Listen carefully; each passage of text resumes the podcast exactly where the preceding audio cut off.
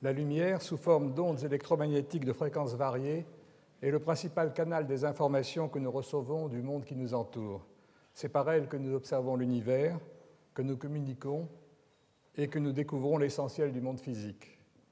C'est aussi par le jeu de la lumière sur les surfaces des peintures ou sur le modelé des sculptures que se créent et se transmettent les émotions de l'art. Cette prééminence de la lumière sur toute forme de perception est reconnue depuis des temps immémoriaux. C'est ainsi que la Genèse fait de la lumière la première création de la divinité. Au début, il n'y avait rien, nous dit la Bible, la terre était informe et vide, et Dieu dit que la lumière soit et la lumière fut. Il n'y avait toujours rien, mais on pouvait le voir beaucoup mieux, ajoute une humoriste manquant de révérence pour le texte sacré. Cette boutade illustre une évidence. La lumière ne saurait exister sans la matière, qui en est la source, qui l'absorbe ou la diffuse.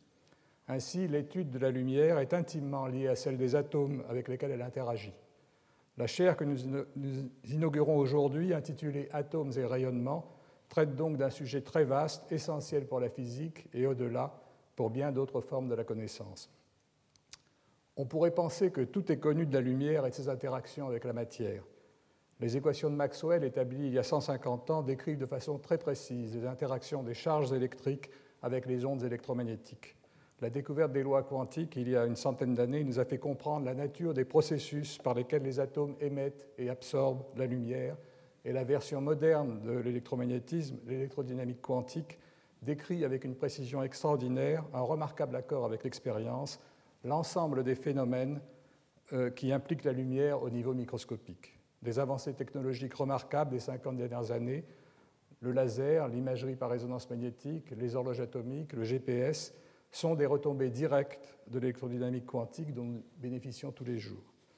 Notre familiarité avec ces appareils de la vie quotidienne peut nous faire penser que la lumière est en quelque sorte tombée dans le domaine public des choses acquises et que le front de la science s'est déplacé vers des terres plus incertaines, reléguant l'optique au champ de la physique appliquée. Nous avons souvent entendu cette thèse qui veut faire de la physique atomique une super technologie au service des autres sciences. Cette affirmation est pourtant régulièrement démentie depuis une cinquantaine d'années par la renaissance périodique de la physique atomique et de l'optique quantique comme une science fondamentale, ouvrant de façon répétée des portes insoupçonnées vers des nouveaux champs de la connaissance. Jean Dalibard, que nous accueillons aujourd'hui pour sa leçon inaugurale, est l'un des physiciens responsables de cette vitalité constamment renouvelée de la physique atomique et de l'optique quantique. Ancien élève de l'ENS, il a fait sa thèse de physique sous la direction de notre collègue Claude Cohen-Tanucci. Il est ensuite entré au CNRS où il a fait toute sa carrière. Il est aujourd'hui directeur de recherche au laboratoire Caster-Brossel de l'ENS où il dirige un groupe d'étudiants et de jeunes chercheurs. En parallèle, Jean Dalibar est professeur à l'école polytechnique. Il est membre de l'Académie des sciences où il a été nommé très jeune il a reçu de nombreux prix et distinctions français et internationaux. Cher Jean, je vais arrêter là cette énumération de titres et d'honneurs pour essayer de dire des choses un peu plus personnelles. Ça fait plus de 30 ans qu'on se connaît et euh, j'ai pu apprécier au cours de toutes ces années euh, vraiment tes qualités exceptionnelles de passeur de la science et des idéaux de la science et tes qualités personnelles euh, qui se manifestent tant sur le plan professionnel que sur le plan des relations amicales et humaines tout le monde va pouvoir se rendre compte en écoutant ta leçon inaugurale de tes qualités également d'exposition de, et pédagogique. Et euh, l'ensemble de tes cours va montrer à tout le monde tes contributions essentielles à la physique des atomes froids, ce domaine si riche de la physique d'aujourd'hui que tes recherches font rayonner en France et dans le monde. Je ne parlerai pas ici de tes travaux, tu le feras mieux que moi dans tes leçons. Je me contenterai de rappeler quelques faits que par modestie tu ne mentionneras sans doute pas. D'abord, une affirmation incontestable, tu es l'un des maîtres de la physique des atomes froids. Il s'agit de la science qui étudie les propriétés, le comportement d'atomes qu'un agencement de faisceaux laser permet de ralentir, d'arrêter et de piéger dans des, dans des configurations géométriques appropriées en vue d'exploration fondamentale ou d'application possible. Tu es l'un des experts les plus reconnus de ce thème de recherche qui est apparu il y a une trentaine d'années à l'époque où tu faisais ton travail de thèse sous la direction de Claude. Tu continues à développer avec un grand dynamisme cette recherche et euh, au-delà de cette constatation générale, je vais insister simplement sur trois points. Le piège magnéto-optique pour atomes froids dont tu as posé le principe il y a près de 30 ans alors que tu étais encore étudiant en thèse est un des ingrédients essentiels de centaines d'expériences sur les atomes ultra-froids que de nombreux groupes dans le monde réalisent tous les jours, tant dans leur recherche fondamentale que dans leurs travaux appliqués. La méthode théorique des fonctions d'onde Monte-Carlo, que tu as décrite il y a une vingtaine d'années avec un collègue danois, est utilisée par de nombreux chercheurs pour simuler le comportement de systèmes d'atomes et de photons en mettant en évidence euh, l'effet de l'indéterminisme quantique qui se manifeste sous la forme de sauts quantiques dans ces systèmes. Enfin, les expériences sur les tourbillons quantiques dans les gaz d'atomes froids que tu as initiées il y a une dizaine d'années ont ouvert un domaine très actif d'étude de la superfluidité de ces systèmes qui illustrent des comportements très généraux et jusqu'alors peu étudiés sur le plan expérimental. Tes recherches s'appuient en effet sur la physique des atomes froids pour explorer des phénomènes universaux que cette physique permet d'étudier dans des conditions idéales, parfaitement contrôlées, en simulant des situations qui se rencontrent en physique de la matière condensée, en physique nucléaire, voire en astrophysique. Les quelques points que je viens de mentionner illustrent la fécondité de ta démarche scientifique. Les expériences que tu réalises reposent sur des performances technologiques mettant en œuvre des idées élégantes. L'analyse des phénomènes physiques que ces expériences révèlent repose sur des idées profondes et demande une exceptionnelle finesse théorique. Tu domines à la fois la physique quantique dans ses aspects les plus fondamentaux, l'optique, la physique statistique et la physique de la matière condensée. Les phénomènes que tu étudies se situent en effet à la frontière de toutes ces physiques, réalisant une synthèse remarquable d'idées et de concepts nés dans des champs différents et qui se retrouvent pour ainsi dire combinés et fertilisés les uns par les autres dans la physique des atomes froids. C'est tout ce domaine de recherche que tu vas nous exposer et nous dévoiler dans ta leçon inaugurale, puis dans les cours qui suivront. Je voudrais dire pour finir que ton arrivée au Collège de France n'est pas seulement celle d'un professeur chargé d'y enseigner. Tu vas également y installer ta recherche dans les nouveaux laboratoires dont la construction s'achève en y rejoignant les équipes d'autres chaires de physique, dont la mienne, et de chimie, contribuant ainsi à faire revivre au Collège de France une recherche expérimentale dynamique dans ces disciplines. Aux équipes de chaires de physique seront bientôt associées des équipes de jeunes chercheurs dans un hôtel à projet que le Collège de France met en place en collaboration avec le CNRS. Il s'agira d'accueillir pour quelques années des jeunes chercheurs au début de leur carrière pour qu'ils puissent y faire leurs premières armes dans la recherche avant d'aller s'aimer dans d'autres établissements. Ton dynamisme et ton rayonnement, mon cher Jean, seront des atouts précieux pour le succès de cette entreprise. Dans cette aventure qui commence, tu ne quitteras pas pour autant le laboratoire Caster-Brossel de l'ENS, si propice à l'épanouissement d'une recherche libre et innovante, puisque le collège et l'école normale s'associent par une convention permettant à nos équipes de physiciens de travailler dans les nouveaux laboratoires du Collège de France, tout en restant rattachés administrativement et, si j'ose dire, intellectuellement à l'ENS et à une communauté de chercheurs et d'étudiants dont nous apprécions le dynamisme et la recherche. Je te souhaite bonne chance au commencement de cette euh, nouvelle carrière et je te cède maintenant la parole.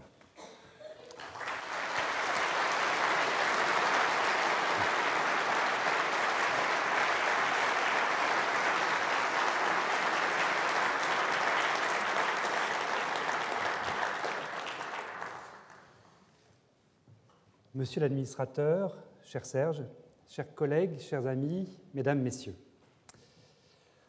En 1607, l'astronome allemand Johannes Kepler cherche à comprendre une découverte récente. Les queues des comètes, ces objets célestes auxquels on attribue des propriétés surnaturelles, ces queues de comètes donc pointent toujours à l'opposé du Soleil. Quand une comète s'approche du Soleil, la queue de la comète est derrière le noyau, ce qui correspond à l'image intuitive d'une chevelure flottant dans le vent. Mais quand la comète s'éloigne du Soleil, la queue précède le noyau de la comète, ce qui semble aller contre l'intuition. Pour expliquer ce phénomène, Kepler fait la proposition suivante. La queue d'une comète est formée par une matière que les rayons du Soleil chassent par leur impulsion hors du corps de la comète. À la fin du même siècle, le physicien hollandais Hartsoeker associé à notre Académie des sciences, écrit dans ses principes de physique. Les voyageurs assurent que le Danube est beaucoup moins rapide le matin lorsque les rayons du soleil s'opposent à sa course qu'il ne l'est l'après-midi lorsqu'ils aident secours. De ces deux scientifiques, l'un, Kepler, avait raison, au moins partiellement. L'autre, Hartsoeker, avait tort et ne décrivait qu'une illusion d'optique. Mais les deux avaient eu l'intuition d'un phénomène qui joue un rôle essentiel dans la physique d'aujourd'hui. La lumière, et plus généralement le rayonnement électromagnétique, peut agir sur la matière peut agir sur les molécules et les atomes qui composent cette matière. Les deux mots atome et rayonnement qui composent le titre de cette chaire représentent l'essentiel du monde physique qui nous est familier. La lumière est à la fois un canal d'information sur notre environnement et un moyen de le contrôler. Canal d'information pour l'astronome, par exemple, qui, en observant la couleur d'une étoile, pourra en déduire son âge. Moyen d'information ensuite, car la lumière peut apporter localement une quantité d'énergie bien déterminée. La découpe des matériaux par laser en est une illustration. Matière et rayonnement sont également intimement liés dans la progression des connaissances. Nos modélisations du mouvement des particules d'une part et de la lumière d'autre part ont avancé de pair. En voici quelques exemples. Au XVIIe siècle, Fermat explique les lois de la réflexion et de la réfraction de la lumière, énoncées auparavant par Descartes et par grâce à son principe. La nature agit toujours par les voies les plus courtes et les plus simples. Cent ans plus tard, ce principe sera étendu à la mécanique par Maupertuis, puis par Euler et Lagrange, pour devenir le principe de moindre action, encore d'une très grande portée aujourd'hui. Au tournant du XXe siècle, l'étude de la lumière émise par un four permet à Max Planck de jeter la première pierre de ce qui allait devenir la physique quantique, et par là même d'écrire la structure de la matière. 50 ans plus tard, ce sont cette fois des mesures très précises faites sur la structure des atomes par Willis Lamb et son équipe, qui vont conduire à la construction de l'électrodynamique quantique, la théorie qui permet de décrire le rayonnement et son interaction avec les composants microscopiques de la matière. L'électrodynamique, comme l'a dit Serge, est une théorie extraordinairement précise. Malgré des tests de plus en plus contraignants, cette théorie n'a jamais été mise en défaut. Son succès même pose une question essentielle. Sur le plan fondamental, reste-t-il des problèmes ouverts dans cette science des atomes et de la lumière? En d'autres termes, l'optique et la physique atomique ne sont-elles pas devenues simplement des technologies au service d'autres disciplines? Je souhaite apporter dans cette leçon quelques éléments de réponse qui prouveront au contraire toute la vitalité de ce champ de recherche. Cette vitalité, nous la devons à un dispositif, le laser. Ce nom désigne en fait une grande variété d'outils. Ça peut être un faisceau qu'on envoie sur la Lune se réfléchir pour mesurer l'éloignement de notre satellite. Ça peut être des sources lumineuses qu'on envoie dans des fibres optiques pour les télécommunications. Ça peut être des sources d'impulsions lumineuses ultra brèves et intenses qui permettent de suivre en temps réel la dynamique des réactions chimiques, voire même d'initier la fusion des noyaux atomiques. Il serait bien sûr trop ambitieux de chercher à décrire tous ces champs de recherche dans une seule leçon. Et je vais centrer cet exposé sur une des applications les plus spectaculaires et aussi les plus paradoxales du laser, c'est le refroidissement de gaz d'atomes. Alors que le laser est traditionnellement associé à l'idée de chaleur, voire même de, brûlure, eh on peut également l'utiliser pour diminuer considérablement le mouvement désordonné des particules d'un gaz, pour arriver à un repos presque parfait un millionième de degré au-dessus du zéro absolu seulement. On fabrique ainsi une matière quantique aux propriétés radicalement différentes des fluides et des solides que nous rencontrons au quotidien. Et l'intérêt pour cette matière quantique dépasse très largement le cadre des spécialistes de la physique atomique. Physiciens de la matière condensée, chimistes, mathématiciens, astrophysiciens y trouvent des illustrations ou des questionnements sur des phénomènes qui sont issus de leur discipline. Avant de présenter plus en détail ce champ de recherche, je voudrais insister sur la forte tradition du Collège de France dans laquelle il s'inscrit. De nombreux professeurs de cette institution ont marqué au plus haut niveau la physique des atomes et de la lumière. Permettez-moi d'en mentionner ici quelques noms qui ont forgé cette discipline. Au XIXe siècle, ce sont Ampère, Biot et Savard qui ont jeté ici les bases de l'électricité et du magnétisme, qui seront ensuite unifiés dans la théorie électromagnétique de Maxwell. Au début du XXe siècle, Langevin profite du Collège de France pour diffuser les idées d'Einstein sur la relativité et il propose également un modèle de l'électron, ce grain de matière chargée sur lequel nous allons revenir. Un peu plus tard, Léon Brillouin construit et enseigne ici la physique de l'état solide, une discipline nouvelle qui importe les concepts de la mécanique quantique au système matériel à grand nombre de particules, nous la retrouverons elle aussi dans cette leçon. Et puis, je voudrais saluer ici deux très grands physiciens et professeurs que j'ai eu la chance de côtoyer. Anatole Abraham, par son étude du magnétisme nucléaire, a proposé une théorie qui s'étend à de nombreux phénomènes physiques, en particulier à l'optique quantique, mon propre domaine de recherche. Claude Coetnanucci a été mon directeur de thèse. Il a dirigé avec une extrême bienveillance mes premiers pas dans la recherche et il me fait l'honneur et l'amitié d'être là ce soir. Pendant plus de 30 ans, euh, l'enseignement de Claude a joué ici un rôle considérable pour toute la communauté de physique atomique et moléculaire et il a accompagné, voire provoqué souvent, les mutations profondes qui se sont produites pendant toute cette période. En lisant ces grands noms, comment ne pas se sentir très humble et aussi euh, quelque peu effrayé devant la tâche qui arrive Je mesure certainement tout l'honneur qui m'est fait de porter ici une chaire consacrée à ce sujet, et je voudrais vous remercier, Serge, d'être venu un jour me proposer ce défi et d'avoir ensuite porté ma candidature devant l'Assemblée des professeurs. Et je voudrais vous remercier, vous tous, chers collègues, pour m'avoir à cette occasion accordé votre confiance. Je vous, je vous propose de commencer ce voyage au pays des atomes froids par une célébration. Ce mois d'avril 2013 représente un anniversaire spécial dans l'histoire des idées sur la structure de la matière. Il y a juste 100 ans, presque jour pour jour, le jeune physicien danois Niels Bohr proposait un modèle pour sortir la physique classique de l'impasse dans laquelle elle se trouvait quand elle cherchait à décrire la structure de la matière, la stabilité des atomes. Au début de l'année 1913, Niels Bohr rentre au Danemark après deux séjours dans les laboratoires de Thomson à Cambridge et de Rutherford à Manchester. Il est donc au courant de leur dernière, découverte expérimentale. La matière est composée de particules chargées positivement, les noyaux atomiques, dans lesquels l'essentiel de la masse est concentré, et de particules beaucoup plus légères, chargées négativement, les électrons. Toutes ces particules n'occupent qu'une fraction infime de l'espace, si on prend un atome, qu'on le dilate pour lui donner la taille de cet amphithéâtre, le noyau n'occupera que le volume d'une tête d'épingle. Les, les électrons sont encore plus petits, peut-être ponctuels. Entre les noyaux et les électrons, rien, du vide. La question à laquelle Bohr réfléchit, comme beaucoup d'autres physiciens, est l'étonnante stabilité de cet édifice atomique. Qu'est-ce qui empêche les électrons de se précipiter sur le noyau? Bohr a souvent déclaré que tout était devenu clair pour lui quand on l'avait mis en présence de la formule de Balmer. Cette formule portait sur les raies spectrales de l'hydrogène, c'est-à-dire les longueurs d'onde de la lumière émise par ce gaz, l'hydrogène, quand il est chaud. J'en ai représenté ici quelques-unes. Vous en avez une qui est dans le rouge, aux alentours de 656 nanomètres. Vous, vous en avez une qui est dans le bleu-vert, à 486 nanomètres. Vous en avez dans le bleu-violet ici. Et puis vous en avez d'autres dans l'ultraviolet.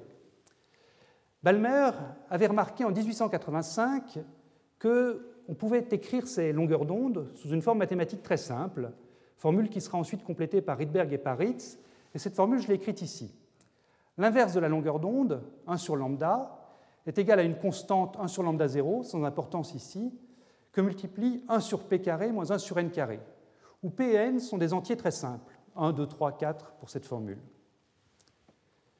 Ce lien entre la lumière émise par l'hydrogène et les nombres entiers était-il une simple coïncidence ou alors cachait-il une vérité profonde? Bohr était convaincu que la deuxième hypothèse était la bonne et il est parti d'un modèle, un modèle planétaire de l'atome, popularisé quelques années avant par Jean Perrin. Dans ce modèle, le noyau est immobile, au centre, dans le rôle du Soleil, et les électrons, beaucoup plus légers, tournent autour de ce noyau comme les planètes tournent autour du Soleil. Mais Bohr est venu rajouter l'hypothèse cruciale que seules certaines orbites sont autorisées pour ces planètes électroniques. Et les nombres entiers P ou N de la formule de Balmer servent précisément à repérer ces trajectoires privilégiées pour les électrons. Avec son hypothèse supplémentaire, Bohr fait émerger une idée fondamentale qui sera ensuite validée par le développement de la théorie quantique et qui va s'étendre à toutes les espèces atomiques, pas seulement à l'hydrogène. Si on mesure l'énergie interne d'un atome, c'est-à-dire l'énergie des électrons en mouvement autour du noyau, eh bien, on ne peut trouver que des valeurs discrètes, E1, E2, E3.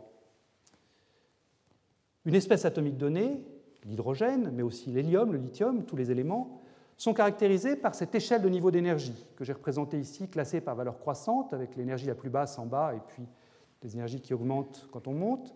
Et cette échelle d'énergie peut être considérée comme la carte d'identité de l'espèce atomique considérée. Considérons un atome dont l'état d'énergie interne est E1, ce que je représente par cette petite pastille jaune sur le niveau correspondant. Préciser cette énergie interne suffit, moyennant certaines subtilités sans importance ici, à préciser l'état de son cortège d'électrons.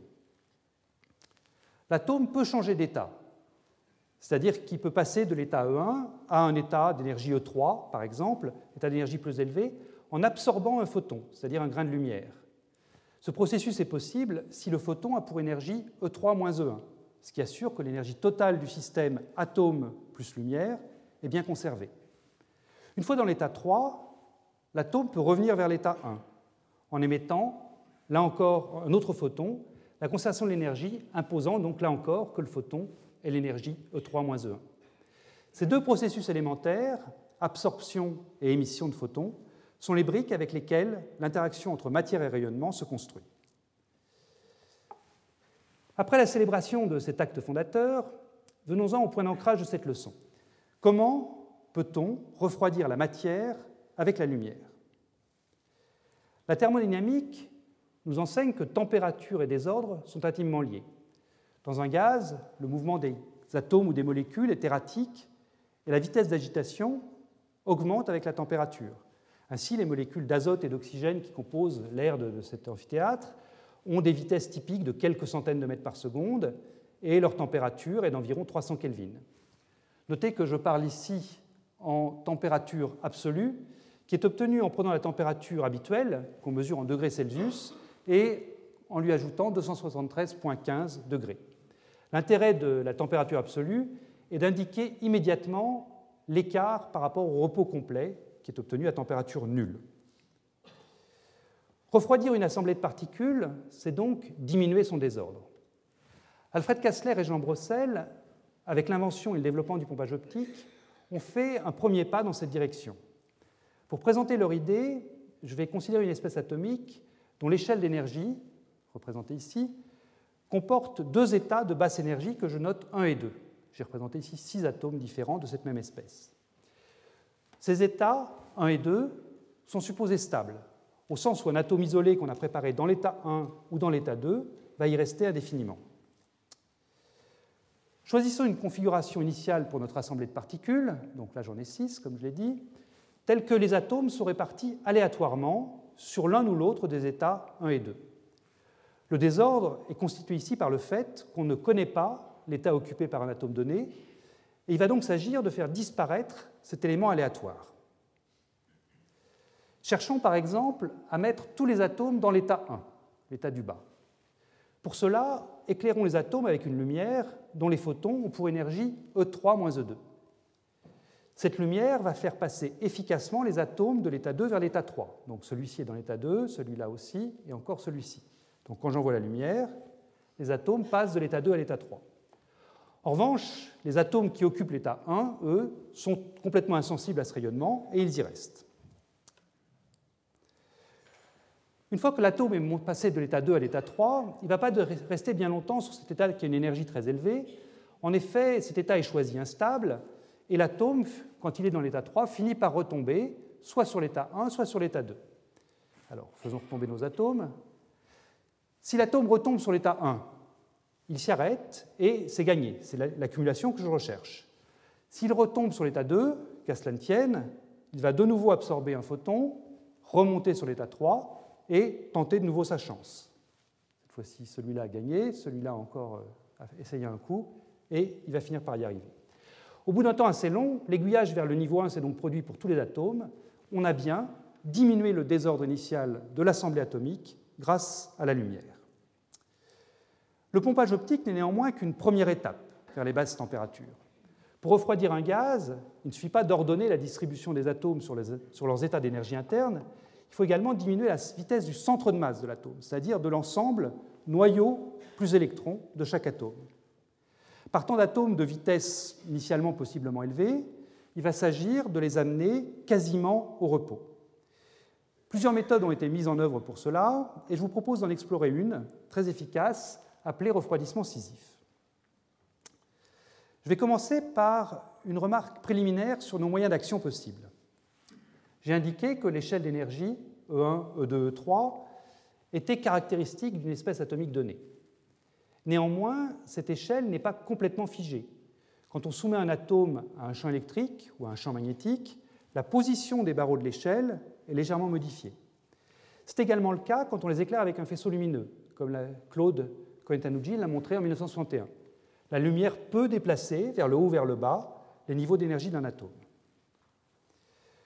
Comme pour la description du pompage optique de Kessler et Brossel, nous allons considérer une espèce atomique donc, qui possède deux niveaux d'énergie interne stables que j'ai notés 1 et 2. Et je vais supposer de plus que ces niveaux sont déplacés par un faisceau lumineux de manière opposée. C'est-à-dire que la lumière déplace le niveau 1 vers le bas et elle déplace le niveau 2 vers le haut. En l'absence de lumière, les niveaux sont donc resserrés et en présence de lumière, les niveaux s'écartent. Pour simplifier notre analyse, on va limiter le mouvement de nos atomes à une seule direction de l'espace, la direction horizontale sur cette diapositive. On va éclairer nos atomes avec un faisceau lumineux qui se propage le long de cet axe. Donc le voici, il se propage de la gauche vers la droite. Grâce à un miroir, je renvoie le faisceau sur lui-même. Je réalise alors un phénomène d'interférence qui produit une onde lumineuse stationnaire. En certains points, les ventres de l'onde stationnaire, comme ici, comme ici, comme ici, l'amplitude de l'onde lumineuse allée et l'amplitude de l'onde lumineuse retour s'additionnent pour donner une intensité totale importante. En d'autres points, qu'on appelle les nœuds de l'onde stationnaire, ici ou là, l'amplitude aller et l'amplitude retour se soustraient au contraire, et l'intensité lumineuse totale est nulle. Cette modulation de l'intensité de la lumière va venir s'imprimer sur les niveaux d'énergie de l'atome. Au nœud de l'onde stationnaire, comme ici, il n'y a pas de lumière, donc il n'y a pas de déplacement lumineux. Les niveaux 1 et 2 sont resserrés, ils sont proches l'un de l'autre. En revanche, au ventre de l'onde stationnaire, là où l'intensité lumineuse est importante, eh bien, les niveaux sont écartés. Si je trace, comme représenté ici, l'énergie des niveaux 1 et 2 en fonction de la position de l'atome dans cette onde lumineuse stationnaire, j'obtiens donc une variation périodique, comme ceci, qui est analogue à ce que donnerait l'énergie potentielle d'une bille qui roulerait sur une tôle ondulée. Nous avons maintenant tous les ingrédients nécessaires pour comprendre le refroidissement scisif. Considérons un atome qui bouge dans ce paysage vallonné en démarrant sa course, par exemple, sur le niveau 2, ici, c'est la petite pastille jaune. Je lance cet atome qui va donc aller de la gauche vers la droite. Donc cet atome commence par monter une colline de potentiel associée à ce niveau 2. J'arrête momentanément le film au moment où il atteint le sommet. Si je ne fais rien, l'atome va redescendre l'autre versant de la colline qui vient de monter. Mais nous pouvons perturber la course de l'atome en tirant parti du pompage optique. Et avec son pompage optique, on va transférer l'atome vers le niveau 1, où il se trouve alors au fond d'une vallée. Reprenons maintenant le film et laissons l'atome effectuer une deuxième montée, à la suite de laquelle il arrive en haut d'une colline, cette fois-ci pour le niveau 1.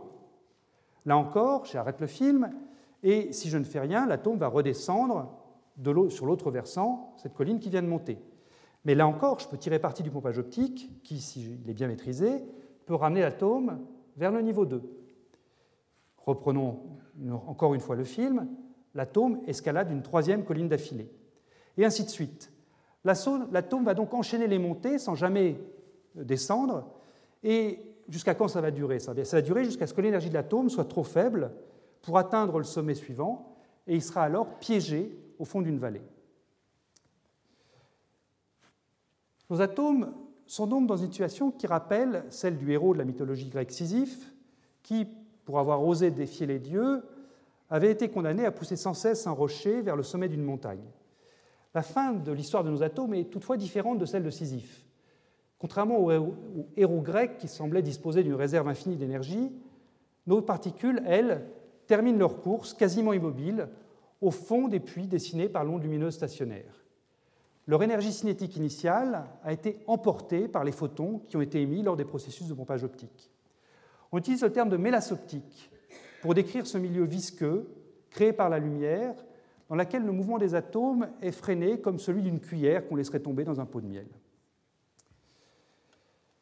Les températures que l'on mesure quand on observe l'agitation thermique résiduelle des atomes à l'issue du refroidissement scisif sont extraordinairement basses. Elles se situent dans le domaine du micro-Kelvin. Comment est-ce qu'on peut se représenter mentalement une température de cet ordre? Eh je vous propose de placer quelques repères sur une échelle logarithmique de température. Cette échelle logarithmique, est conçue telle que entre chaque barreau de l'échelle, enfin chaque couple successif, on multiplie la température par 10. Sur cette échelle, les températures mesurées sur Terre, qu'on soit au pôle ou à l'équateur, sont très proches l'une de l'autre. Elles sont, disons, entre 200 Kelvin et puis 350 Kelvin. À la surface du Soleil, la température est 20 fois plus élevée que sur Terre, environ 6000 Kelvin. Le centre du Soleil étant quant à lui à environ 20 millions de Kelvin. Si je vais vers les basses températures maintenant, on trouve aux alentours de 80 Kelvin la température à laquelle l'air devient liquide, donc une température quatre fois plus basse que la température ambiante. Eh bien, les atomes froids dont on parle sont quant à eux tout en bas de cette échelle, 100 millions de fois plus froids que notre environnement immédiat. Sur l'échelle logarithmique de cette figure, finalement, le cœur du Soleil, qui est 5 crans au-dessus de nous, est plus proche que les atomes froids qui sont 8 crans en dessous. Ces températures qu'on mesure dans les expériences d'atomes froids sont les plus basses jamais observées sur Terre. Il faut les mettre en regard de celles qui sont obtenues par cryogénie à hélium liquide, qui sont, grâce à des prouesses technologiques, euh, qui permettent de descendre jusqu'au millikelvin. Néanmoins, pour être fair-play, il faut quand même ajouter que les expériences d'atomes froids sont beaucoup plus modestes en termes de nombre de particules manipulées. Sur la photo d'atomes refroidis par laser que j'ai mis ici, il y a quelques millions, voire quelques dizaines de millions d'atomes, alors que le nombre d'atomes qu'on manipule dans les cryostats hélium liquide se compte en milliards de milliards de particules. Après cette présentation du refroidissement d'atomes, je vous propose d'aborder ce qui a été historiquement une de ses toutes premières applications, l'amélioration des horloges atomiques. Ces horloges sont nos gardiens du temps actuels et ils sont d'une très grande importance aussi bien pour l'industrie et pour les services que pour la recherche fondamentale. Je vais commencer par esquisser le principe de fonctionnement de ces horloges. La référence de temps a longtemps été astronomique, fondée sur le jour sidéral. Mais la précision des horloges terrestres s'améliorant, notamment avec l'invention des dispositifs à quartz, les irrégularités du mouvement de rotation de la Terre ont rendu la définition astronomique problématique.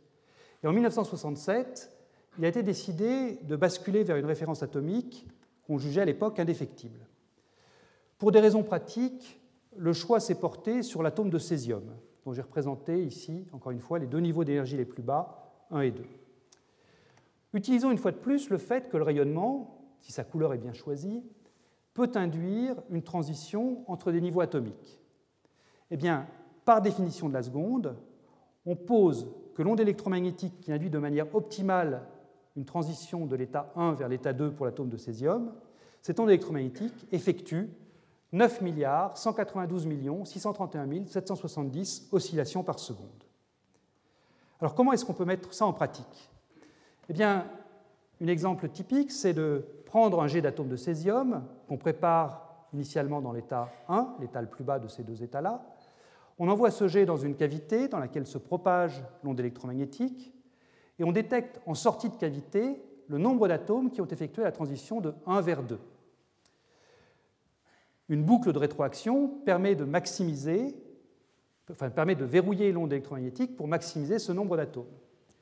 Une fois l'onde électromagnétique à la bonne fréquence, pour savoir qu'une seconde vient de s'écouler, il suffit, entre guillemets, avec un dispositif électronique, de compter les 9 et quelques milliards d'oscillations pour savoir que cette, que cette seconde vient de s'écouler, justement.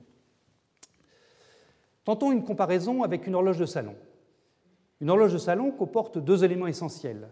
D'une part, un balancier et d'autre part, un système de comptage qui détecte les oscillations du balancier et qui les convertit euh, en mouvement des aiguilles.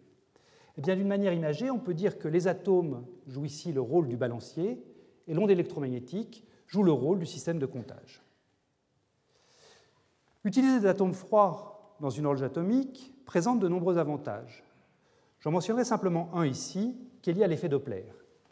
L'effet Doppler indique que l'onde émise par une source en mouvement n'a pas la même fréquence que si la source est au repos. L'effet Doppler est donc nuisible dans une horloge atomique. Si les atomes sont animés de mouvements aléatoires, il va modifier de façon indésirable la fréquence de tous ces petits balanciers, et cela d'autant plus que les atomes iront vite. En revanche, si les atomes sont lents, l'effet Doppler est beaucoup plus faible et son rôle nuisible devient négligeable. L'intérêt des atomes froids est donc bien clair. Pour tirer parti des basses vitesses des atomes froids, André Clairon, Christophe Salomon et leurs collègues à l'Observatoire de Paris ont développé une fontaine atomique d'environ un mètre de haut, elle est prise en photo ici, et cette fontaine a ensuite été reproduite en de nombreux exemplaires dans le monde entier. Cette horloge en fontaine atteint une précision formidable, de 10-16 en valeur relative. Pour se représenter ce que signifie ce 10-16, eh on peut dire que si cette horloge fonctionnait depuis l'instant du Big Bang, eh bien, au jour d'aujourd'hui, elle retarderait ou elle avancerait seulement de quelques secondes. Loin d'être un simple exercice de style, une telle performance se révèle utile à la fois pour des applications de la vie quotidienne et pour la science fondamentale. Parmi les nombreuses applications, je citerai par exemple la navigation et le positionnement par satellite, la géodésie ou encore, dans un futur proche, les télécommunications à très haut débit. Parmi les retombées en physique, on trouve les tests sur la relativité d'Einstein, que l'on peut mener avec ces horloges avec une précision inédite. Et par ailleurs, les astronomes peuvent, grâce à ces horloges, mettre en œuvre une interférométrie à très longue base qui leur permet d'améliorer de manière très significative le pouvoir de résolution de leur télescope. Avec une précision de 10-16, les horloges atomiques ont-elles atteint leur limite ultime? Certainement pas. Plusieurs pistes sont actuellement explorées pour améliorer de manière très significative, un facteur 10, voire un facteur 100, la précision sur la mesure du temps. La première voie consiste à placer les atomes en apesanteur pour tirer parti de leur faible vitesse pendant plus longtemps. La mission ESSIS, financée par le Centre national d'études spatiales et par l'Agence spatiale européenne, vise à mettre en orbite une horloge à atomes froids, fournissant ainsi à n'importe quel observateur terrestre une référence de temps qui sera universelle. On envisage par ailleurs de changer la définition de la seconde pour utiliser une transition de référence dans le domaine visible, ici, plutôt que la transition utilisée actuellement pour le césium qui est dans le domaine micro-ondes. C'est un changement qui a l'air d'être d'apparence technique, mais qui est fondé sur une considération qui est très simple. Toute chose égale par ailleurs, la pression d'une horloge est d'autant meilleure que son balancier oscille vite, qu'il effectue beaucoup d'oscillations en une seconde. Et puis on envisage à beaucoup plus long terme d'utiliser des transitions qui se produisent au sein des noyaux des atomes, en lieu et place des transitions entre les niveaux des cortèges d'électrons. Ce contrôle cohérent des niveaux d'énergie d'un atome avec un faisceau lumineux serait une grande première. Il permettrait de construire une horloge dont le balancier serait pratiquement isolé de son environnement, ce qui lui assurerait une fiabilité exceptionnelle. Notons quand même que ce rêve d'horloger mettra probablement de nombreuses années à se réaliser, car on en est encore au stade de recherche des meilleurs noyaux candidats possibles pour ce type d'expérience. Je vais terminer cette brève présentation des horloges atomiques par une question qui peut sembler à première vue étrange. Ces horloges indiquent-elles toutes le même temps? Si une horloge qui utilise l'atome de césium m'indique qu'une seconde vient de s'écouler, est-ce qu'une horloge qui utilise des atomes de rubidium me donnera le même résultat? En principe, la comparaison des oscillations des balanciers correspondant à deux espèces atomiques différentes, césium et rubidium par exemple, se fait par une simple règle de 3. Cette règle de 3 fait intervenir le quotient entre l'écart d'énergie E2-E1 pour le césium et l'écart d'énergie E'2-E'1 pour le rubidium. Ce quotient est lui-même une fonction de constantes fondamentales qui sont des nombres sans dimension. Un exemple de telle constante fondamentale est le rapport entre la masse du proton et la masse des électrons, dont n'importe quel manuel de physique nous apprend qu'il vaut environ 1836. Si les constantes fondamentales sont immuables, les horloges à césium et les horloges à rubidium doivent toujours indiquer le même écoulement du temps, pourvu, évidemment qu'on fasse la bonne règle de 3. Mais ces constantes fondamentales sont-elles vraiment immuables? Le proton a-t-il toujours été et sera-t-il toujours 1836 fois plus lourd que l'électron? En comparant entre elles deux horloges atomiques, utilisant l'une du césium et l'autre du rubidium, à plusieurs années d'intervalle, voire plusieurs dizaines d'années d'intervalle, on peut chercher si ces nombres sans dimension sont restés les mêmes, à la précision des mesures près, ou au contraire, s'ils ont légèrement dérivé. Une variation des constantes fondamentales aurait une répercussion considérable sur les modèles actuellement utilisés pour décrire notre monde physique.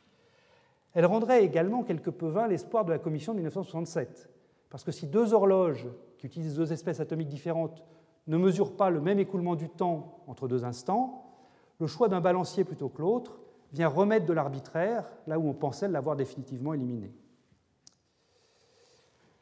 Les atomes froids sont donc à la base des horloges les plus précises. Ils sont également en passe de devenir de très performants capteurs de l'espace, c'est-à-dire des senseurs de champs d'accélération ou des champs de rotation.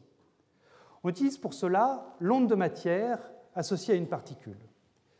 L'existence de cette onde avait été pressentie par Louis de Broglie en 1923 pour devenir presque immédiatement le socle fondateur de la mécanique quantique.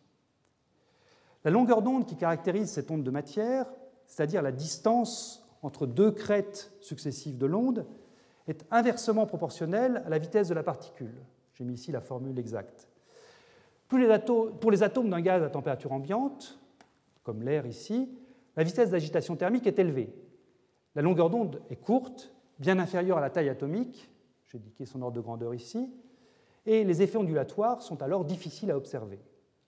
Pour des atomes froids, donc lents, de basse vitesse, la longueur d'onde est beaucoup plus grande et les effets ondulatoires peuvent être exploités beaucoup plus facilement. Pour cela, on réalise des interféromètres à onde de matière. J'en ai représenté un de manière très schématique sur cette figure. Les atomes sont émis à partir d'un point A et sont détectés en un point C. Pour aller de A en C, deux chemins sont possibles, passant respectivement par le point B1 en haut et par le point B2 en bas. Dans le cadre de la physique ondulatoire, la probabilité pour qu'un atome soit détecté au point C résulte donc de l'interférence entre les deux ondes, celle qui est passée par le chemin du haut et celle qui est passée par le chemin du bas. Supposons qu'une légère différence entre les deux chemins apparaisse. Par exemple, parce qu'il y a une masse extérieure, ce caillou là que j'ai représenté, qui vient modifier localement le champ de gravitation. La présence de cette masse va se voir directement sur le nombre d'atomes que je vais détecter au point C. En effet, la différence entre les chemins va se traduire par un décalage des crêtes d'une onde par rapport à l'autre, et ça va modifier leur figure d'interférence. Je ne vais pas rentrer plus en détail dans le fonctionnement de ces capteurs, qui est en fait assez, assez technique, je signalerai simplement qu'ils font désormais jeu égal avec tous les dispositifs de mesure du champ de pesanteur. Et on espère atteindre prochainement une précision meilleure que le milliardième de la gravité terrestre, ce qui ouvrira des perspectives très intéressantes, par exemple en géophysique ou alors en détection minière. La grande précision des mesures qu'on peut effectuer en combinant atomes et lumière permet d'aborder des questions qui sont a priori inattendues pour notre champ de recherche.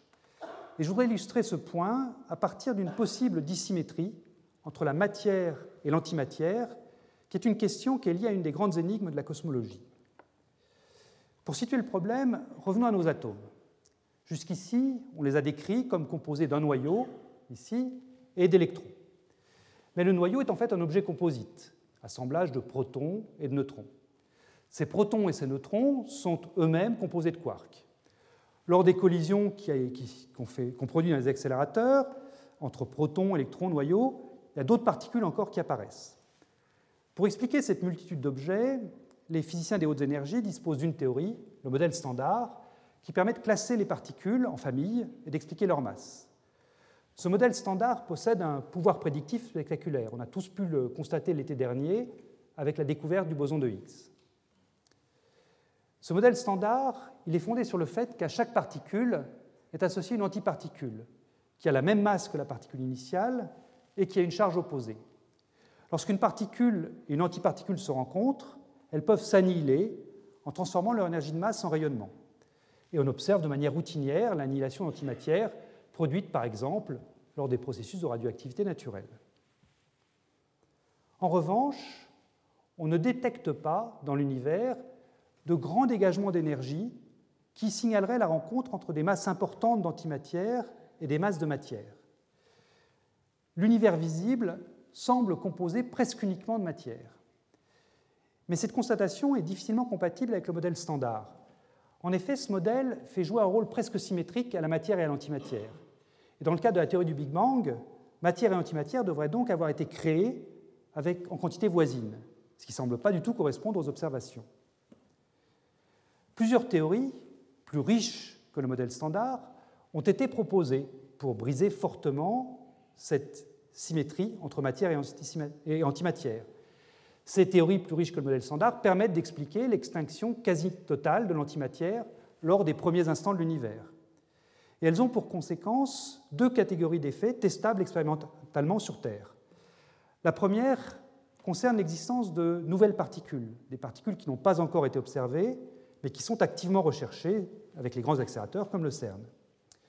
La seconde catégorie d'effets porte sur des particules bien connues, l'électron par exemple. Ces particules, selon ces théories, devraient avoir une distribution de charge moins simple que celle qu'on leur a attribuée jusqu'ici.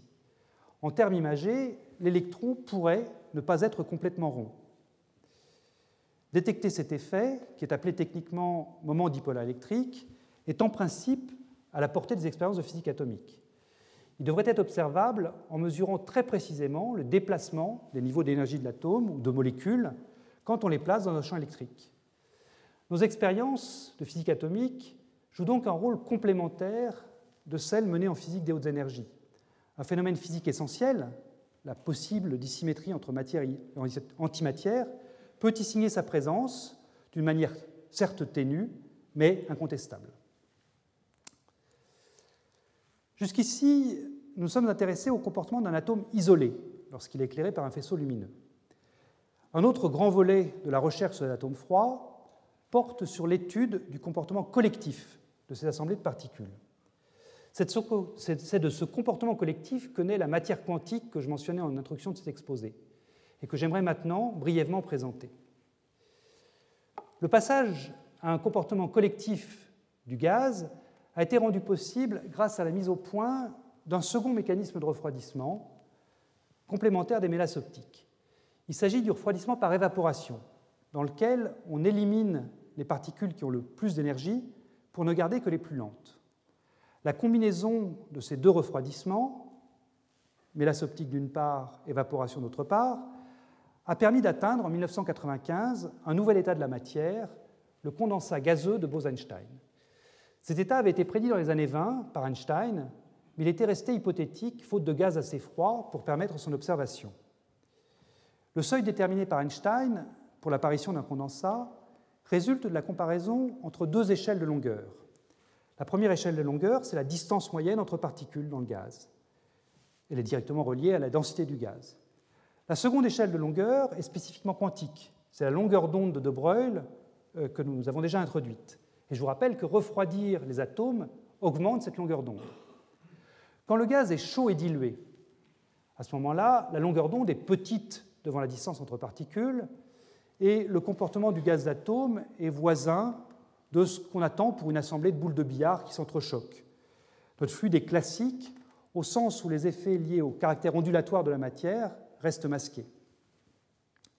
En revanche, quand le gaz est refroidi, la longueur d'onde des ondes de matière dépasse la distance entre particules, les ondes associées aux différents atomes se recouvrent, se mélangent, et les atomes perdent leur individualité. Même avec des appareils de mesure au pouvoir de résolution arbitrairement élevé, il devient impossible de suivre leur trajectoire individuelle. Et c'est donc pour décrire l'ensemble des phases qui peuvent alors apparaître, aux propriétés radicalement différentes de la matière classique, que nous rencontrons au quotidien, que l'on utilise ce terme de matière quantique. Donnons deux exemples de cette matière quantique, découverte dans la première moitié du XXe siècle et donc connue bien avant l'arrivée des atomes froids. Le premier est le phénomène de supraconductivité. À très basse température, certains matériaux peuvent conduire l'électricité sans la moindre dissipation. Cette propriété permet par exemple de mettre en lévitation des corps magnétiques sans avoir à apporter en permanence de l'énergie. Le second exemple est la superfluité d'hélium liquide, c'est-à-dire le fait que ce liquide, à suffisamment basse température, peut s'écouler sans la moindre viscosité à travers des microtubes ou remonter par capillarité le long des parois du récipient qu'il contient. Ces deux phénomènes sont fascinants et de nombreuses équipes travaillant sur les atomes froids se sont attachées au cours des dix dernières années à les transposer au gaz dilué. À titre personnel, je voudrais signaler que ces deux sujets ont été l'occasion de rencontres liées au Collège de France, extrêmement fructueuses pour moi. Je voudrais d'abord dire toute ma gratitude à Philippe Nozière pour son enseignement et pour ses conseils quand il s'est agi pour notre équipe de comprendre ce qu'était un superfluide. Je voudrais également remercier chaleureusement Antoine Georges qui, à l'occasion d'un travail commun, m'a patiemment expliqué quelques-unes des subtilités des matériaux supraconducteurs. Et puisque je parle de supraconductivité, je voudrais également mentionner un, autre célèbre professeur du Collège de France, Pierre-Gilles de Gênes, dont le nom reste attaché parmi de multiples autres découvertes à la modélisation de ces matériaux. Intéressons-nous plus particulièrement à la superfluidité. Illustration emblématique des propriétés quantiques de l'hélium liquide, existe-t-elle également pour les gaz atomes froids? La marche à suivre pour répondre à cette question n'est pas évidente. Nos gaz atomes sont piégés dans ces, cages de, dans ces cages de lumière qui ne contiennent pas de microtubes, qui n'ont pas de parois matérielles, et du coup, la plupart des diagnostics qui ont été développés pour l'hélium liquide ne sont plus utilisables pour nos gaz atomes froids. Il en reste néanmoins un qui consiste à faire tourner le fluide. En effet, un superfluide ne peut pas tourner comme un fluide ordinaire. Pour illustrer ce point, considérons d'abord un bol plein d'un liquide ordinaire que je mets en rotation avec une cuillère. Quand je fais ça, la surface du liquide s'incurve du fait de la rotation, la vitesse du liquide étant d'autant plus grande qu'on est loin du centre. En termes mathématiques, le produit vitesse fois distance au centre augmente continuellement depuis la valeur, la valeur nulle au centre du bol jusqu'à une valeur possiblement élevée sur les parois de ce bol. Dans un bol rempli d'un superfluide, le résultat d'une mise en rotation est radicalement différent. La mécanique quantique impose en effet que le produit vitesse fois distance ne peut prendre que des valeurs discrètes. Et ce résultat, c'est le strict analogue, au niveau macroscopique, de la règle que Bohr avait trouvée quand il avait privilégié certaines orbites de l'électron tournant autour du noyau. Et pour respecter ce caractère discret de ce produit, le fluide ne peut se mettre en mouvement que par l'intermédiaire de tourbillons quantiques. Quand on augmente la vitesse de rotation, le fluide doit accueillir un, puis deux, puis un nombre de plus en plus grand de tourbillons qui sont tous identiques. Chaque nouveau tourbillon correspond à l'augmentation du produit vitesse fois distance d'une unité. Et on va pouvoir visualiser ces tourbillons parce qu'en leur centre, il n'y a pas de matière, la densité du fluide est nulle. Dans notre équipe, nous avons consacré beaucoup d'efforts pour observer ces tourbillons quantiques et pour comprendre leurs propriétés. On est parti d'un condensat de Bose-Einstein au repos et on l'a mis en rotation. Pour faire ça, on n'a pas utilisé une cuillère matérielle, mais on a utilisé un agitateur formé par un faisceau laser dont la direction dans l'espace varie rapidement. Nos observations ont confirmé le scénario attendu pour un superfluide. Il existe une fréquence de rotation en dessous de laquelle rien ne se passe, puis quand on tourne de plus en plus vite, un tourbillon apparaît au centre du condensat, puis quand on tourne encore plus vite, un réseau de tourbillons se forme, donc quand la vitesse de rotation devient vraiment élevée. Les condensats gazeux sont donc bien superfluides. Très récemment, nous avons pu montrer que la propriété de superfluidité s'étendait à un gaz d'atome à deux dimensions. Pour cela, on a utilisé la lumière d'un laser pour aplatir notre gaz de sorte à ce qu'il devienne une feuille de matière extrêmement fine. On a ensuite agité cette feuille avec un autre faisceau lumineux et on a vérifié qu'elle présentait elle aussi la propriété de superfluidité. Le fait que cet état superfluide survive au passage de 3 à 2 dimensions n'était a priori pas évident. On sait en effet, depuis des travaux pionniers de Pyers dans les années 1930-1940, que les phases d'équilibre de la matière dépendent fortement de la dimension de l'espace dans laquelle elles sont préparées. Par exemple, si on vivait dans un monde à deux dimensions, les cristaux ne pourraient pas exister, parce que l'agitation thermique détruirait l'arrangement régulier des réseaux d'atomes. Le fait que la superfluidité soit encore présente dans un gaz bidimensionnel illustre le fait qu'elle est issue d'une transition de phase spéciale une transition découverte par Kosterlitz euh, et Taules. Les gaz planaires, euh, quand ils deviennent superfluides, acquièrent donc un ordre qui est plus robuste que l'ordre cristallin, et cet ordre est qualifié de topologique. J'ai dégagé au cours de cette leçon plusieurs pistes de recherche liées à la manipulation d'atomes par laser. Je voudrais en mentionner encore une, très prometteuse, qui porte sur l'utilisation d'assemblées atomiques comme simulateurs quantiques. Le prix Nobel de cette année, décerné comme chacun sait à Serge et à David Weiland, est venu récompenser des progrès spectaculaires sur le contrôle de systèmes quantiques individuels, un atome, un photon. Le physicien Richard Feynman, dans un texte visionnaire écrit dans les années 80, avait expliqué tout l'intérêt qu'il y aurait à disposer d'un contrôle équivalent, mais pour un grand nombre de particules. La matière artificielle qu'on produirait ainsi permettrait d'aborder certaines grandes questions, fondamentales ou pratiques, qui sont pour l'instant sans réponse. J'en ai mis ici deux. Euh, si on comprend mieux le phénomène de supraconductivité, est-ce qu'on peut concevoir des matériaux qui transporteront l'électricité sans perte pour les applications de la vie courante? Deuxième exemple de question, par une utilisation judicieuse des concepts quantiques, est-ce qu'on peut réaliser des nouvelles mémoires qui permettraient de stocker beaucoup plus d'informations que nos disques durs actuels? Le défi posé par ces systèmes à grand nombre de particules, dans le cadre de la physique quantique, provient de la complexité de leur description, précisément due à la physique quantique. Et pour illustrer cette complexité, je vous propose de considérer un exemple simple, une mémoire magnétique composée d'une chaîne de spins, c'est-à-dire de petits aimants microscopiques qui peuvent exister dans deux configurations, pôle nord en haut ou pôle nord en bas. En physique classique, l'état de cette chaîne de spins se décrit simplement en précisant l'orientation de chaque aimant. Sur cette figure, par exemple, l'aimant de gauche pointe vers le haut, les deux suivants pointent vers le bas, le quatrième et le cinquième pointent vers le haut, etc.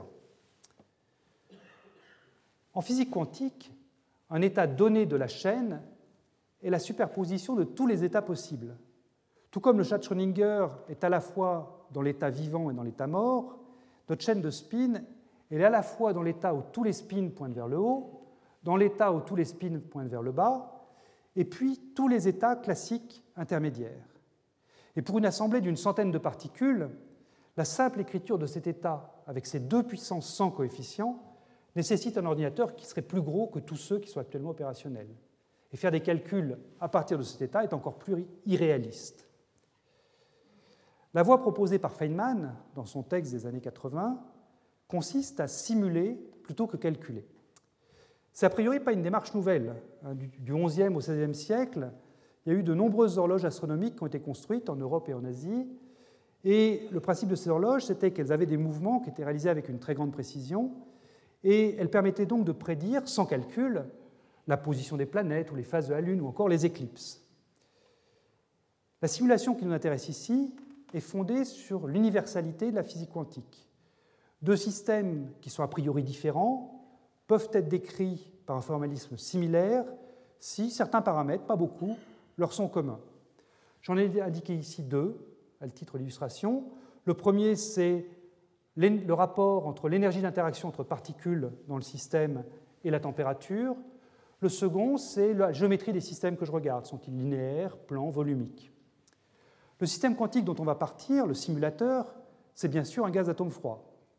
Grâce à des faisceaux lumineux, on va pouvoir disposer nos atomes dans des paysages qui vont simuler d'autres environnements. Lors de notre rencontre avec l'effet Sisyphe, on a vu qu'une onde lumineuse stationnaire permettait de réaliser un potentiel périodique.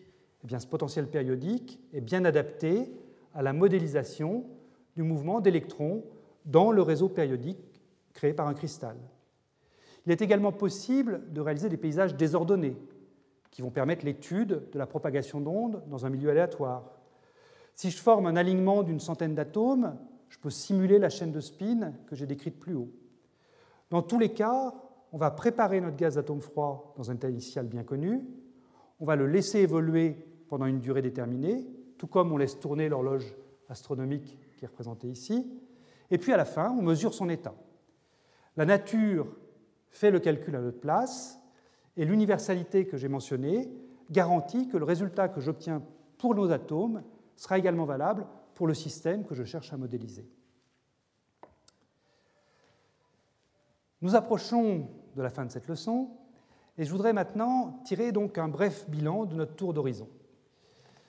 Les atomes que nous manipulons et que nous observons individuellement, comme sur cette image qui est obtenue par euh, mon ami Emmanuel Bloch à Munich, ici chaque point rouge c'est un atome. Donc les atomes que nous manipulons et que nous observons individuellement n'ont, je crois que tout le monde est convaincu, qu'un très lointain rapport avec l'objet ultime, insécable, euh, inventé par les philosophes grecs et latins. Néanmoins, comme nous l'avons vu, la physique des atomes et de la lumière peut contribuer de manière très significative à l'élucidation des lois de la nature.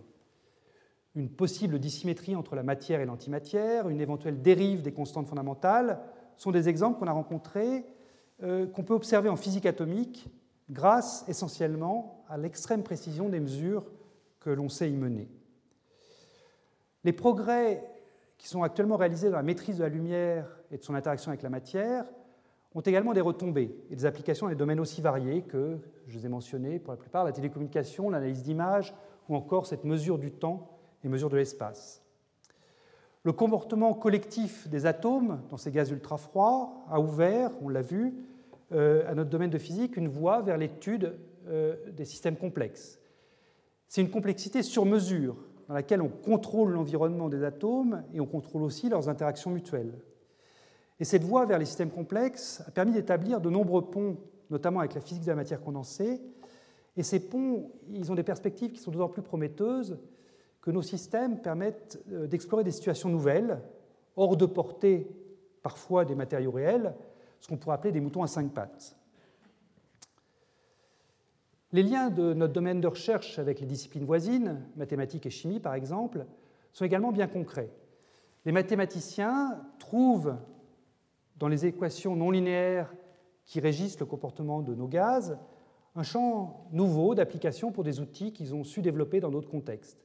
Les chimistes, eux, peuvent tirer parti de l'observation en temps réel de la formation de petits édifices moléculaires à 2, 3, 4 corps, dans un régime complètement inédit de température et de densité, pour donner un nouvel éclairage à la notion de dynamique réactionnelle. Chacun dans notre domaine perçoit donc les très grandes promesses de ce champ de recherche. Un frein possible à leur réalisation est la difficulté à établir un langage commun, à recenser toutes les questions qui sont ouvertes. Et mon souhait, c'est que cette chaire contribue à lever ce frein et qu'elle soit un point de rencontre entre toutes ces communautés. Encore quelques mots, et là je vais prendre mon papier. Alors une leçon inaugurale, c'est tout autant l'occasion de dresser un bilan que d'élaborer un programme. Et ce bilan, quand je le regarde à titre personnel, il me montre toutes mes dettes intellectuelles envers de nombreuses personnes et je voudrais terminer cet exposé en leur témoignant de manière euh, individuelle ou collective toute ma gratitude. J'ai déjà dit combien je suis reconnaissant envers Claude Cohen-Danouji pour la façon avec laquelle il a guidé mes premiers pas dans la recherche. J'ai découvert la physique expérimentale grâce à Alain Aspect et à Bill Phillips, qui m'ont chacun accueilli dans leur laboratoire. Christophe Salomon m'a prodigué ses conseils de manière quasi quotidienne pendant de nombreuses années.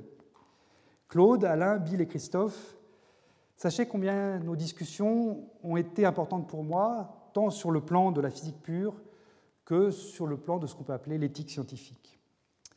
En des temps plus lointains, j'ai eu la chance d'avoir des professeurs de lycée qui m'ont véritablement donné le goût des sciences. Deux d'entre eux sont venus ce soir, Madame Tuffreau, Monsieur Redondo, de tout cœur, merci. L'enseignement, l'enseignement fait par moi cette fois-ci, a été pour moi un facteur essentiel d'équilibre. Étant chercheur au CNRS, j'ai eu la chance que cet enseignement garde un volume raisonnable et ne freine pas ma recherche, bien au contraire. Et je voudrais saluer ici tous ceux qui m'ont accompagné dans ces cours, et en particulier Jean-Louis Badevant, qui m'a guidé avec patience et bienveillance dans la maison polytechnicienne et qui m'a initié au plaisir de, ces grands amphis. Notre équipe au laboratoire Kessler-Brossel regroupe depuis plus de 20 ans des étudiants, des postdocs, des jeunes enseignants-chercheurs d'une motivation exceptionnelle. Je ne peux pas les citer tous ici car le temps m'est compté, euh, mais je tiens à ce qu'ils sachent combien je leur suis redevable pour leur fraîcheur, leur intelligence et leur esprit d'initiative. Ces expériences d'atomes froids sont d'une grande technicité. Si les concepts s'expliquent relativement simplement, enfin j'espère, euh, leur mise en œuvre nécessite des appareillages compliqués. Les services techniques, mécaniques, électroniques, informatiques, jouent un rôle crucial dans ce développement. Je les remercie de leur aide, tout comme les services administratifs qui font vivre nos équipes au sens propre comme au figuré. Et puis enfin, avec le démarrage de cette chaire, notre équipe, comme Serge l'a dit, va venir d'ici quelques mois s'installer dans les nouveaux locaux du bâtiment de physique du Collège de France. Ce nouvel espace de recherche nous ouvre des possibilités inédites et je voudrais dire ici toute ma reconnaissance à ceux qui ont permis à ce grand chantier de se réaliser, et en particulier à Jacques Golwinski, son infatigable chef d'orchestre. Merci beaucoup.